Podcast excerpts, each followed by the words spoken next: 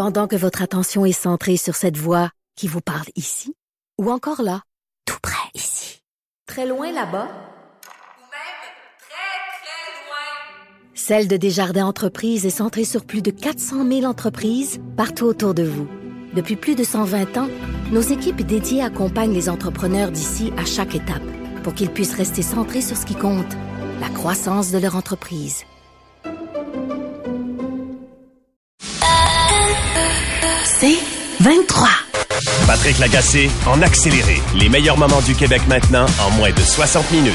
Les jeunes de la DPJ sont nombreux, on le sait, à se retrouver dans la rue à l'âge de 18 ans. C'est-à-dire que l'État les prend en charge, les loge, les nourrit et souvent, après 18 ans, ben, il n'y a pas grand-chose en termes de filet euh, de euh, sécurité. Donc, ils sont non seulement dans la rue, mais ils débarquent souvent avec rien sur le dos pour se couvrir. Devant la crise actuelle, Nancy Audet, euh, qui est conférencière, journaliste et auteur, elle est marraine de la fondation du Centre jeunesse de Montréal, ben, elle a décidé d'organiser une cueillette de manteaux d'hiver, des tucs, des mitaines, des cartes d'épicerie pour ces jeunes-là. Salut Nancy!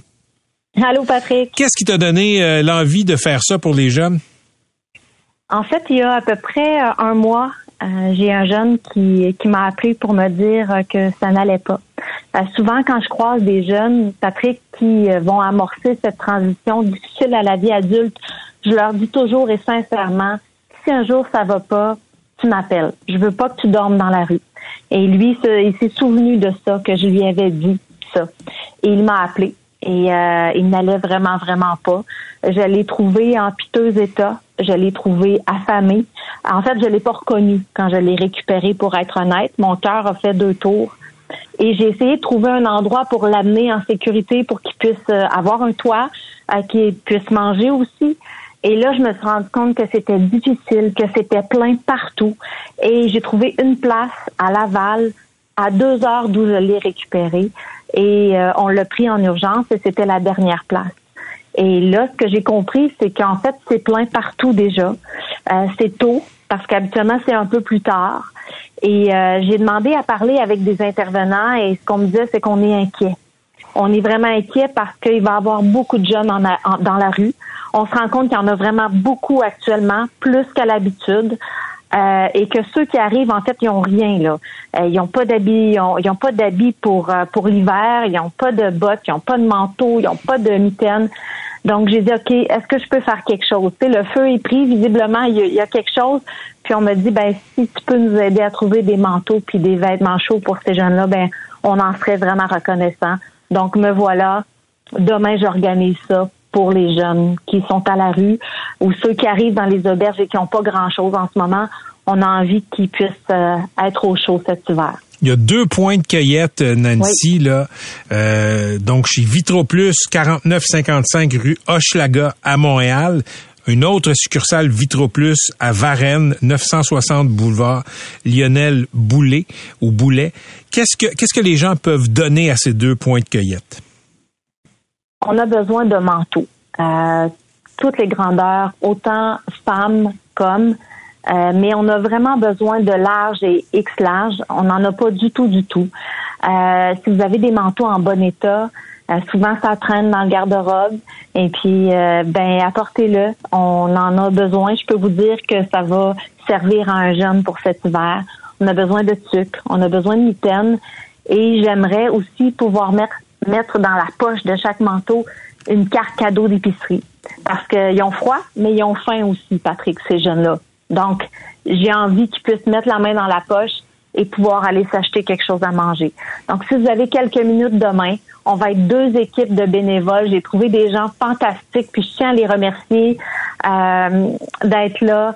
Euh, des bénévoles de la maison Tangente également, les deux propriétaires, le Normand et, Philippe, donc à Varennes, qui ont accepté de nous prêter les lieux pour faire cette, cette collecte-là. On va vous attendre de 9 h donc à 18 h. Venez nous voir venez vous porter, venez nous porter ce que vous avez.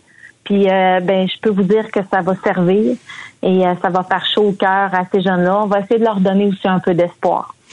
Écoute, on va se reparler demain, OK? Dès le début de l'émission, là, on va refaire une autre, euh, une autre intervention, puis on va rappeler les, euh, les lieux où les gens peuvent déposer euh, tout ça. Est-ce qu'on l'a, le lieu? Oui, je vais, je vais, je vais le répéter. Parfait. Je vais le répéter. J'attends, j'attends ton manteau, Patrick, demain. Oui. Moi, je, vais aller porter les miens aussi, je le promets.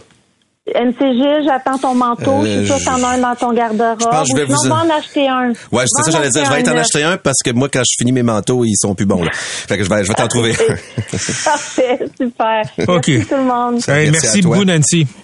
Bye. Salut, à la prochaine. Nancy Audet, qui est marraine de la Fondation du Centre Jeunesse de Montréal. Donc, je vais rappeler là euh, tout de suite les points de cueillette demain, 9 à 18 heures. Donc, à Montréal, 4955 rue Hochelaga.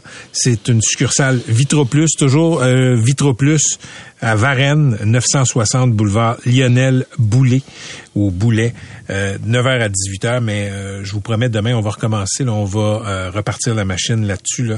Donc, c'est ça. Nancy, elle elle l'a dit tantôt, là, elle dit jamais non aux jeunes qu'elle rencontre et elle leur donne même son numéro de téléphone euh, personnellement. Donc, si vous pouvez donner, si vous avez un peu de lousse, euh, vous pouvez le faire. Si vous avez des manteaux qui traînent, qui sont encore en bon état, ben euh, c'est euh, demain, 9h à 18h. On va le relayer aussi sur nos médias sociaux. Et justement, Patrick, beaucoup de gens nous écrivent, je voudrais donner de l'argent et tout.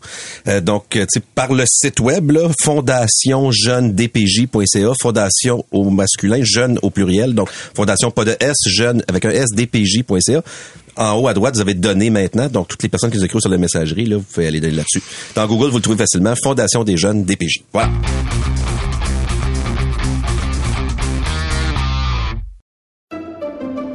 Pendant que votre attention est centrée sur vos urgences du matin, vos réunions d'affaires du midi, votre retour à la maison ou votre emploi du soir, celle de Desjardins Entreprises est centrée sur plus de 400 000 entreprises à toute heure du jour. Grâce à notre connaissance des secteurs d'activité et à notre accompagnement spécialisé, nous aidons les entrepreneurs à relever chaque défi pour qu'ils puissent rester centrés sur ce qui compte, le développement de leur entreprise. Patrick Lagacé en accéléré. Art et spectacle.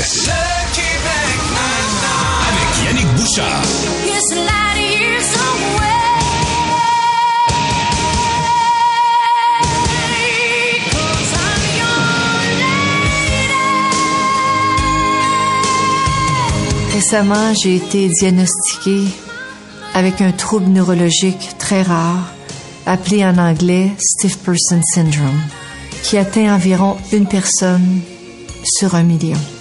On ne sait pas encore tout de cette maladie rare, mais on sait maintenant que c'est la cause des spasmes musculaires dont je souffre. Ça m'attriste énormément de devoir vous dire aujourd'hui que je ne serai pas prête à recommencer ma tournée en Europe en février. Bon, on l'a dit, euh, et elle l'a dit elle-même, en fait, Céline Dion, qui est atteinte d'un syndrome très rare. hein. Elle a des spasmes musculaires et ça semble affecter sa qualité de vie et sa capacité à chanter. Et là, bon, c'est tout le monde lui souhaite bonne chance aujourd'hui et on sait que sa base de fans est très, très large. Ouais. Elle ratisse très, très large, Céline Dion. Et là, mais t'as pensé inviter quelqu'un, euh, chère Catherine, euh, qui euh, dont on s'attendait pas à ce qu'il soit un fan Ouais. de Céline? On n'est pas allé avec un choix facile là, aujourd'hui. On est, on est sorti. on- comment, quand on dit on est sorti de la boîte, on est sorti de la boîte. On est allé dans le monde des sports. Yannick Bouchard, qui est notre euh, collaborateur, euh, est un grand fan de Céline Dion. Il est Oui. au bout du fil. Bonjour Yannick. Allô Catherine, allô Patrick, allô MC. Salut. Salut. Hey, écoute, un gars d'RDS qui euh, euh, qui euh, remplace au sport ici à cette antenne, Exact. qui est un fan de Céline, qui est allé la voir plusieurs fois en show. Je t'attendais pas là. Ben écoute, j'attendais pas de recevoir votre appel non plus. Je me suis dit, il y a du MC euh, en dessous de ça. Je pensais qu'MC voulait me parler de Carey Price, mais c'est un autre dossier. Oui, mais Ben, attends, je- Yannick, t'as, t'as, t'as oui. du Céline dans ton téléphone, t'es allé voir plusieurs spectacles, donc je veux savoir comment tu t'es senti ce matin quand t'as vu la nouvelle? Ben, tu sais, on fait souvent des blagues quand on se voit, MC, puis je me demande toujours comment va Céline, parce que ça fait des, des semaines, des mois qu'on nous dit qu'elle a des spasmes musculaires. Puis là, ce matin, quand on apprend ça, tu sais, honnêtement, euh, je trouve que c'est triste. Vous avez fait, vous avez fait entendre l'extrait tantôt, là. Tu l'entends dans sa voix. Euh, elle est pas en bonne condition physique. Euh, toutes nos pensées l'accompagnent. Puis, je- honnêtement, euh, j'ai trouvé ça triste d'entendre son message au- aujourd'hui sur sur Instagram parce que oui, je suis allé la voir souvent. Vous avez fait jouer euh, Power of Love. Là. Moi, quand je suis allé à Vegas 2018-2019, la dernière série de spectacles qu'elle donnait, on est assis dans la salle, puis quand le show commence, là, que t'aimes ou t'aimes pas Céline Dion, elle commence son spectacle avec The Power of Love. Écoute, c'est je pense encore, j'écoute l'extrait, puis j'ai la chair de poule. Mais, mais Yannick, le, le fan que tu es de, de Céline Dion, puis tu sais, en réunion de production aujourd'hui, j'ai bien dit, ben, est-ce qu'il va voir le spectacle parce que sa blonde aime Céline Non. Dion? Non, c'est vraiment toi Ben qui non. aimes Céline Dion. Mais est-ce Ah que oui. le fan en toi a un peu euh, peur qu'elle ne chante plus jamais? Ben certain. Certain. Moi, je l'ai vu à Vegas une fois, je l'ai vu trois, quatre fois au Centre Bell. Euh, le spectacle suivant ses prestations euh, à Las Vegas. Puis je me dis aujourd'hui, quand tu apprends la nouvelle, là, je trouve ça dommage. Euh, je veux pas être égoïste parce que je souhaite qu'un jour elle remonte euh, sur scène pour donner des spectacles. Mais d'abord et avant tout, étant un grand fan d'elle, je me dis, garde, pense à ta santé, là, puis tu reviendras quand tu seras en mesure de le faire, si tu es en mesure de le faire. Mon Dieu, me semble que vous êtes moins indulgent dans le sport. ouais, mais, ouais, mais des fois, elle, on sait, là, que c'est- on sait que c'est pas mal le corps au complet qui va pas bien. là. Des fois, c'est haut du corps ou bas du corps. Mais Yannick, on a souvent des préjugés là, pour les gars de sport comme toi, tu sais, qui sont des mâles alpha, qui ont un sujet, c'est notre projet de Noël hier, qui ont un sujet de conversation, ça commence par Carrie puis ça finit par Price. Et toi, tu es quand même un auteur de culture et tout ça. Est-ce que tu oses te vanter euh, à tes amis sportifs que tu écoutes du Céline Dion dans le prélat, dans Ben, l'auto? certainement. Certainement. J'ai aucune honte à aimer la plus grande chanteuse que le Québec ait connue. Ça dépend des générations. Ma génération va dire probablement Céline. La génération de mes parents vont dire Ginette Renault. C'est un autre débat à avoir. Mais pour moi, il n'y a aucune honte à aimer une fille d'ici, on connaît son histoire, puis tout ça. Euh, Il n'y a aucune honte. Puis non, je m'assume à 100 000 j'ai toujours dit, et je le répète encore, euh, je ne peux pas mourir avant de rencontrer Céline Dion. Mon Dieu. Wow! Eh ben, attends, je vais te replonger euh, dans l'émotion euh, de ce matin. Je te fais entendre un autre petit bout de son mot qu'elle a placé sur euh, sa plateforme Instagram. Chanter, c'est ce que j'ai fait toute ma vie. Et pour moi, ne plus être capable de le faire est inimaginable. J'ai à mes côtés une excellente équipe de médecins qui me traitent pour que j'aille mieux. Et ce sont mes enfants qui me donnent le courage et l'espoir de continuer. Yannick, écoute, euh, Oui. tu, tu as mon empathie, tu sais. Je- Moi, Ben non, mais non, non, non, mais écoute, je, je- euh, comprenez-moi bien, je vais survivre à tout ça là, mais la- quand on entend le message de Céline, la seule chose que qui, que je peux reprocher un peu quand je l'ai entendu ce matin, c'est que ça dure 4 minutes 50. Tu sais, je l'aime beaucoup, c'est une très bonne chanteuse, mais quand elle a un message à livrer, des fois, essaye de rapper ça un petit peu plus. Tu sais, c'est beaucoup de théâtre, beaucoup de mimique. Je me disais, elle va-tu arriver au bout? Puis tu sais, on le savait, ce qu'elle Ouais. euh, ce qu'elle- allait nous annoncer. Elle le fait en anglais aussi, euh, avec la même émotion. c'est- c'est- des fois, c'est- des, fois c'est long. Des Euh, fois, c'est long. Yannick, c'est qui de, de, de vivant, là? C'est qui ton sportif ou sportive préféré de tous les temps? Et Je veux la- juste un nom. Mon, mon sportif préféré de tous les temps. On est en train de déborder de la Non, chronique? attends, c'est une question. Euh, là. vivant, là. Oui. Faudrait y aller avant 5 heures. Ben, en, ce- en ce moment, c'est Félix. En ce moment, c'est Ah, Félix. ben, tu l'as rencontré. Je voulais savoir si tu voulais rencontrer Céline avant ton sportif le plus aimé. Ben, j'ai déjà rencontré Félix Ben, Auger-Aliassime. c'est ça. Quel... Ça. Ça n'a pas marché. Ouais. Je, je suis, je vais- au nom de l'émission, je vais m'excuser, mon cher Ça Yannick pas marché. Bouchard, pour, le euh, coincer, ça a pour, pas le pétard, marché. pour le pétard mouillé que vient de te lancer. Ben moi, j'ai euh, rencontré Céline, fait que j'ai au moins ça de plus Bon, que, ça. que Un Yannick. avantage sur moi. T'as pas rencontré. Félix. J'ai pas rencontré Félix. Tu? Yannick, euh, on va te réinviter à un autre moment donné pour euh, Ben, dans, des dans des circonstances moins funestes. OK. Eh, Ben, écoute, là- pour, mettre un bombe sur ta blessure euh, Oui. de fan, on, on va te dédier la prochaine chanson. OK, merci, vous êtes gentil. Salut, Yannick. Non, je sais pas. Hey, bravo pour le sondage. Hey, merci, Merci. il est fin. Salut. Bye. Yannick Bouchard de RDS. Si tu l'emportes ailleurs, même si dans tes danses, d'autres dansent tes heures.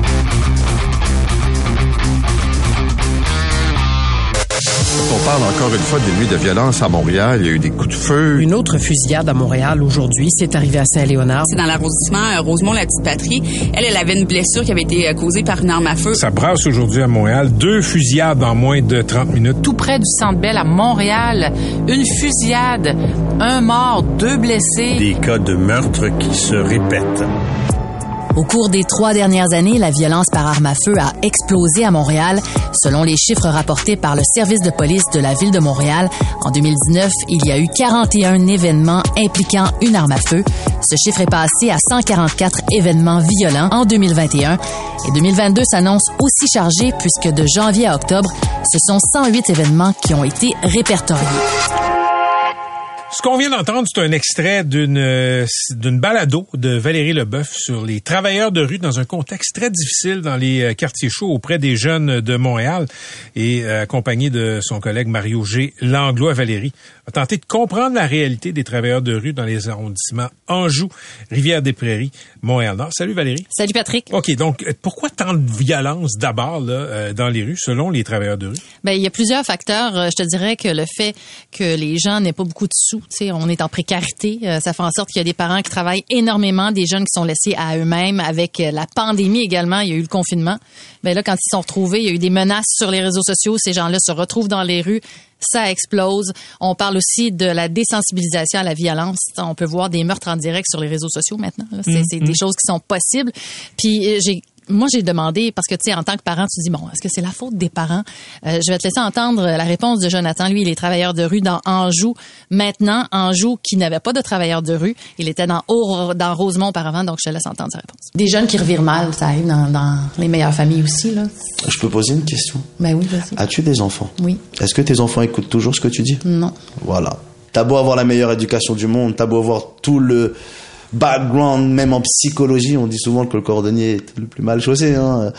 Mais euh, t'as beau avoir tous les outils que tu veux, un enfant c'est ou un adolescent, c'est un individu à part entière qui fait ses choix. Le rôle d'un parent, c'est de lui offrir une éducation qu'il choisira ou non de suivre. Un enfant ne t'écoutera pas toujours, tu le constates, quel que soit le niveau social. Mm. C'est le propre d'un être humain que de se confronter et de remettre en question l'éducation qu'il a reçue pour créer sa propre éducation. Un enfant ne fait pas toujours ce qu'on lui demande. C'est pas toujours la faute des parents. C'est pas toujours la faute des parents mmh. et les parents ont des réalités à eux aussi. Oui, sont pas faciles plus t'es euh, plus t'es vulnérable financièrement, plus mhm. tu as besoin de travailler, moins t'es présent à la maison aussi. Oui, puis on peut dire que les travailleurs de rue le vivent eux autres mêmes parce que ces gens-là travaillent de nombreuses heures, à peu près 70 heures par semaine, me disait-on, mais on est payé que pour 40 heures à 20 dollars de l'heure. Ils ont tous des job-in à côté pour permettre à leur famille de survivre. Dans les soirs et les week-ends. Dans les soirs et les week-ends. Ils sont en plein, en plein milieu de la vie, là. Hmm. Parce que s'il y a une situation qui est chaude, ils n'ont pas le choix de se présenter pour désamorcer la situation en question. Et en jasant avec des jeunes de Montréal-Nord, je me suis rendu compte à quel point leur rôle est important. Je te laisse les entendre ils cherchent des alternatives pour les jeunes justement à moins traîner dans la rue et à les aider à trouver un emploi, les, les guider dans leur vie parce que des fois, tu sais, quelqu'un d'adolescent, des fois tu sais pas trop où ce que tu veux aller. Grâce à ce local-là, il y a eu des changements par rapport aux jeunes, tu comprends?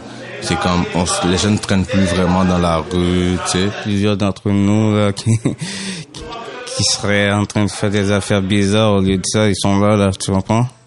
Parce que toi, de venir passer tes soirées ici plutôt que d'aller faire des niaiseries ailleurs, c'est ça dans le fond? Ben, il y a beaucoup d'entre qui le font, oui. Comme Vanessa, qui est travailleuse de rue, tu la vois comment? Tu, comme une adulte, comme une amie, comme euh, une grande sœur ou? Une adulte, euh, genre proche. Elle est à l'écoute, c'est ça que j'aime avec elle. Mais Valérie, on le sait, euh, oui, il faut, faut, faut, être conscient de cette réalité-là, mm-hmm. mais l'autre partie de la réalité, c'est que pour les gens qui habitent ces quartiers-là, il y a un climat de peur qui s'installe. Oui, puis même que ces gens-là ont changé leurs habitudes de vie, donc ne sortent plus nécessairement le soir et font attention. Il y a même une jeune fille qui me disait, moi, je marche rapidement, je regarde derrière moi, nos adolescents, nous, n'ont pas nécessairement cette réalité-là que eux peuvent vivre. Et même les travailleurs de rue, j'ai parlé avec euh, Bert Pierre, qui lui travaille dans Rivière des Prairies, a changé ses façons de faire avec les jeunes. Auparavant, les approcher, aller dans, leur véhicule. Il dit maintenant, quand on se rencontre, c'est caché. Puis il va nous expliquer aussi que lui a demandé une veste de protection. Écoutez bien ce qu'on lui a répondu. Des gilets pare-balles pour des intervenants, c'est quoi le message que vous allez lancer à la communauté lorsqu'on va vous voir avec des gilets pare-balles? C'est ben, un message que nous, on, on travaille avec des gens qui sont des fois euh, difficile, fait qu'on veut se protéger. C'est pas un message qu'on veut envoyer, ben c'est plus une protection. Puis là, on nous dit mais combien d'intervenants qui sont déjà morts dans le, la, la, la fonction de leur travail? Là, je euh, je comprends pas la votre question. Dis ouais, combien d'intervenants qui sont déjà morts dans la fonction de leur travail? Je dis alors il faut que pour justifier qu'on puisse porter un gilet pare-balles, il faut qu'il y ait des intervenants qui soient morts avant qu'on puisse justifier le gilet pare-balles. On est rendu loin là. Là, je peux comprendre que les gens veulent pas venir travailler en intervention. Vraiment intéressant comme déclaration. Ouais, et en plus, lui a dit que les patrouilleurs animaliers portaient une veste par balle. J'ai fait des vérifications et il a tout à fait raison. À la ville de Montréal, on m'a dit que ça fait partie de leur uniforme depuis 2017 pour les protéger d'une attaque de chien au haut du corps. Les, les patrouilleurs animaliers là, qui sont pas policiers. là. Non, non, c'est ça. OK, ça. ceux qui Ouais. s'occupent des chiens euh, errants. Genre. OK, ouais. non, mais, mais, Ouais, non, je, mais c'est exactement ça. je ris pas de ça. Non, non, je. Mais, mais, je, Mais la situation est, est ironique, elle. mais Oui. je, je comprends, Ouais. je comprends les, euh, je comprends ce que le monsieur dit. Mm. On va attendre que quelqu'un se fasse tuer, puis là vous allez tous nous donner des euh, Des gilets pare-balles, ouais. Par balle. OK. Ouais. Et euh, ce que les gens sur le terrain, qu'est-ce qu'ils pensent des annonces qui sont faites? Il y a beaucoup d'annonces qui sont faites euh, pour des escouades, pour. Oui. des budgets, etc. Qu'est-ce qu'ils en pensent? Ben, en fait, euh, au niveau du travail des policiers, on a ajouté beaucoup de policiers. Eux souhaitaient avoir une police de proximité communautaire, comme Fadi Daguerre a impliqué du côté de Longueuil. On a appris qu'il sera maintenant chef de la police de Montréal, mais les policiers c'est pas tout. Faudrait qu'ils changent leur approche parce que là présentement, ce qu'on nous a dit, c'est pas nécessairement ça qui se passe. Et également davantage, davantage de prévention d'investir dans le communautaire. Je vais te laisser entendre à ce sujet. Robertson, lui, travaille dans Montréal-Nord comme travailleur de rue depuis 18 ans. penser à nous et revoir euh, les méthodes de- de d'investissement, euh, pérenniser euh, certains projets, certains programmes comme le travail de rue, nous permettre d'avoir le nombre le nombre d'effectifs nécessaires. Euh, Montréal Nord, puis s'il y a d'autres quartiers qui vivent la même réalité, peut-être les autres quartiers aussi, vraiment nous permettre de pouvoir vraiment euh, faire un travail, parce que notre travail se, se, se mesure sur le temps. Donc, c'est sûr que à, un an de subvention à la fois, c'est difficile de, de, de se projeter. Fait que si on sait qu'on est là pour 5 ans, pour 10 ans garanti, c'est facile de dire, OK, on va faire un plan sur 3 ans, on va se projeter, on va travailler ça, on peut prendre un jeune, on peut, on est capable de se projeter. Présentement, c'est pas possible de se projeter parce qu'on est toujours en recherche de financement. Subvention se termine au mois de mars dans son cas à lui. Oui, et dans son cas, si je me trompe pas, Mhm. euh, lui, il est dans Montréal-Nord, si je ne. Il a perdu là. son fils, lui, au mois Anderson d'août dernier. Barris, oui, oui, son, euh, son beau-fils. Son en fait. beau-fils, oui. Et euh, je pense que c'est des fondations privées qui subventionnent l'organisme Présentement, oui. qui lui donne une Chagnon. Fondation Chagnon Oui. et Saputo, on dit que l'arrondissement investit 100 000 mais ça prendrait davantage pour pouvoir avoir trois travailleurs de rue. C'est ce qu'on a présentement. Trois. Trois pour 86 000 de population. Où est-ce qu'on peut écouter euh, cette balado? Sur, évidemment, sur la plateforme euh, du 98.5, C23, dans les balados. Et merci aux jeunes de Montréal-Nord, je tiens à le souligner, parce que ça nous a aidé de voir exactement ce que eux vivaient. Ils ont accepté de te parler comme ça, puis... euh, Ben, ça a été difficile un Ouais. petit peu, là, Te mais. faire confiance, j'imagine. Ouais, ouais, non, c'est ça. Mais un, un embarque, puis là, Mhm. finalement, bon, ben, moi aussi, je vais y aller. Puis Mhm. finalement, ça, ça a bien été, ouais. Non, faut euh, faut leur donner la parole, même en dehors des fois où on va là-bas parce Ouais. qu'il y a eu un événement euh, Exact. tragique. Merci beaucoup, Valérie. Merci.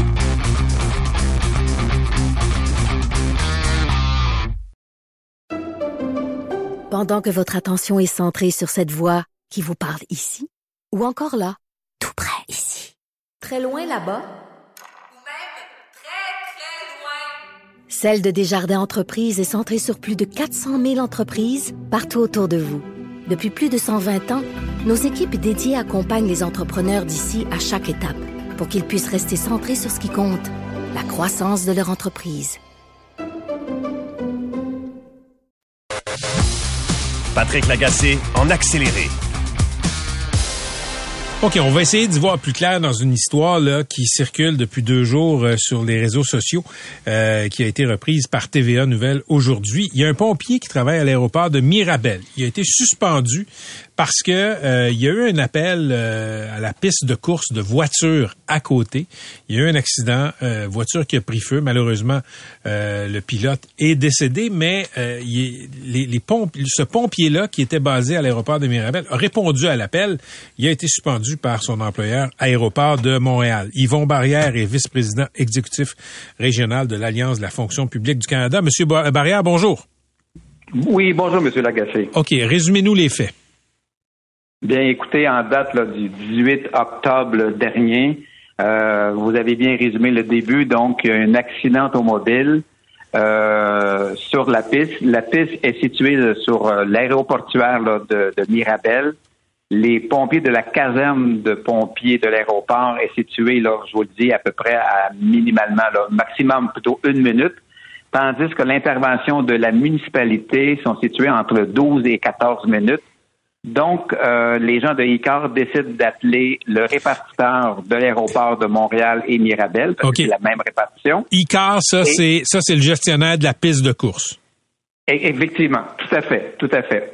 Et d'un, il appelle donc la municipalité et il appelle l'aéroport parce qu'il y a un individu à l'intérieur de l'auto qui a pris feu. Donc, euh, normalement, lorsqu'un appel d'urgence à euh, au répartiteur des deux aéroports, lorsqu'il y a une urgence, donc il y a un micro qui se rouvre et la caserne en question, soit Montréal-Trudeau et ou là, Mirabel, euh, entendent l'appel. Mais là, euh, le, le micro est resté fermé parce que depuis un certain temps, ils ont décidé de filtrer les appels et d'accorder pour eux autres l'importance au nom d'intervention des pompiers des aéroports. Donc, à peu près sept minutes plus tard, le répartiteur appelle la caserne de l'aéroport de, Montré- euh, de, de- Mirabel pour lui dire euh, ici un appel de courtoisie juste pour vous dire que à la piste de course à côté, il y a un feu et il y a un individu à l'intérieur, donc on vous appelle juste pour vous informer.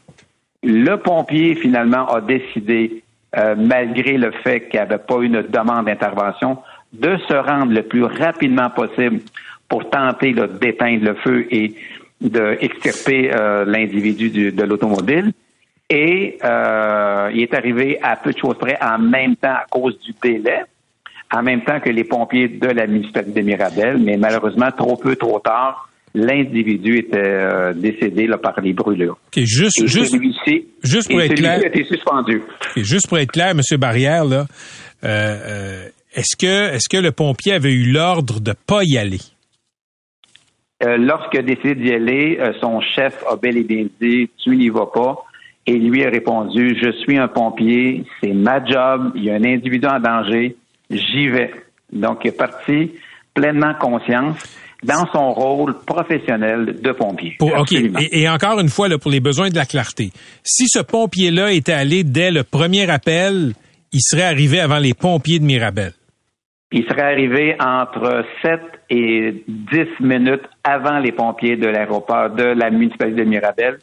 Et écoutez, là, on, là, on est dans les suppositions et il aurait peut-être été à temps pour le sauver. Parce que les pompiers euh, des aéroports, ils sont des euh, professionnels au niveau de euh, pour éteindre des feux là, de véhicules, autant pour euh, les avions et tout, mais aussi là, pour pouvoir là, sauver cette personne. Dans votre compréhension, quel était le problème du point de vue des gestionnaires pour euh, qui, empêchait ce pompier-là d'aller à, Icar pour essayer de sauver le gars dans la voiture en flammes? Est-ce qu'il s'éloignait indûment de la piste d'atterrissage? Ah, pas du tout. Écoutez, il était à quelques cent mètres, 200 mètres des pistes d'atterrissage. C'était le calme plat présentement à 16h36 euh, le 18 octobre. Donc, euh, il n'y avait aucune autre urgence. Il était sur aucun autre appel. Il était simplement, vous savez, les pompiers, c'est souvent une forme de police d'assurance. Ils sont là, présents, mais il n'y avait absolument aucune autre intervention de prévue en termes d'exercice et ou d'intervention. OK. Le, le motif, le motif de la suspension, c'est quoi? Qu'est-ce qui est invoqué? Désobéissance. Il a désobéi à son chef. OK. Écoutez, moi j'ai toujours compris que les, les pompiers, c'est une forme de, de, de c'est un peu comme l'armée là. Faut que tu obéisses aux ordres. Euh, Est-ce qu'il n'y avait pas un risque pour lui de désobéir à un ordre comme ça? Euh, mais au-delà peut-être là, de cette euh, de cette comparaison, mais je pense que les pompiers sont formés euh, pour pouvoir intervenir et sauver des personnes. Puis euh, euh, eux le savent bien euh, qu'ils sont euh, à un jet de pierre de l'intervention. Donc euh, je- moi je prétends toujours que ce que le pompier a fait a très bien réagi. Mais le problème, monsieur, si je peux me permettre, le problème n'est pas là aussi. Parce que il y a quelques années, quand Mirabel voyageait là, des- des- des- des voyageurs, on avait à l'aéroport de Mirabel 12 pompiers en service par quart de travail. Et la gestion depuis quelques années, en fait, là, je vous dirais depuis l'arrivée d'un comptable comme président-directeur général de l'aéroport, ne gère que par des lignes budgétaires. Il se passe la même chose à l'aéroport de Montréal-Trudeau. Puis ce que je suis en train de vous dire, il y a un risque pour la sécurité des, des voyageurs actuellement. Parce que normalement, l'aéroport de, de Montréal-Trudeau est de catégorie 9 au niveau. La catégorie 9 au niveau là, de l'Organisation mondiale de la sécurité des aéroports, euh, il, il, propose d'avoir 15 euh, pompiers par quart de travail. Mais par souci euh, de budget, et en voulant gérer le risque, ADM a décidé d'en mettre cinq depuis des années. Donc, on réduit le nombre de pompiers d'année en année hmm. depuis cette nouvelle gestion-là. Écoutez, je suis pas familier avec les ratios d'emploi dans l'aviation pour ce qui est des pompiers, là, mais en terminant, euh, la suspension à ce pompier-là, c'est combien de jours? Euh, ben, de, un, on va, euh, on va la contester. On parle de 14 heures de travail. Donc, donc c'est quoi? C'est, c'est dans, dans l'horaire de travail là-bas, c'est un quart ou deux, deux quarts de travail? Euh, c'est, c'est l'équivalent d'une journée de travail à ce moment-là. OK. Tout ça parce qu'il a répondu à un appel et alors qu'il était plus proche que les pompiers municipaux. Effectivement. OK, intriguant. Merci beaucoup d'avoir été avec nous, M. Barrière. Je vous en prie. Yvon Barrière, vice-président exécutif régional de l'Alliance de la fonction publique du Canada. Je dois vous avouer, la, question du pompier qui est sanctionné parce que il a décidé d'aller à une minute de là, euh, parfait, ça c'est une chose. L'autre affaire, les ratios de pompiers, là, ce que euh, M. Barrière affirmait, j'ai pas, j'ai pas eu le temps de vérifier ça, je connais pas, euh, je, je sais pas qu'est-ce que les associations d'aviation recommandent, aucune idée. Mais quand même, ça va être intéressant qu'on éclaircisse ça en grief, cette histoire-là. Tu es à une minute d'un incendie, tu as les moyens de l'éteindre, euh, puis il n'y a rien qui dit que la personne aurait survécu. Là, vous le savez, vous vous en doutez, là, quand il y a un incendie dans une voiture comme ça, quelqu'un qui est pris dans l'habitacle, tout va très vite. Mais est-ce que cette personne-là euh, a bel et bien euh, mal fait d'y aller? Ben, ça va être éclairci un peu plus tard. Patrick Lagacé en accéléré. C'est 23. Pendant que votre attention est centrée sur vos urgences du matin, vos réunions d'affaires du midi, votre retour à la maison ou votre emploi du soir, celle de Desjardins Entreprises est centrée sur plus de 400 000 entreprises à toute heure du jour. Grâce à notre connaissance des secteurs d'activité et à notre accompagnement spécialisé, nous aidons les entrepreneurs à relever chaque défi pour qu'ils puissent rester centrés sur ce qui compte, le développement de leur entreprise.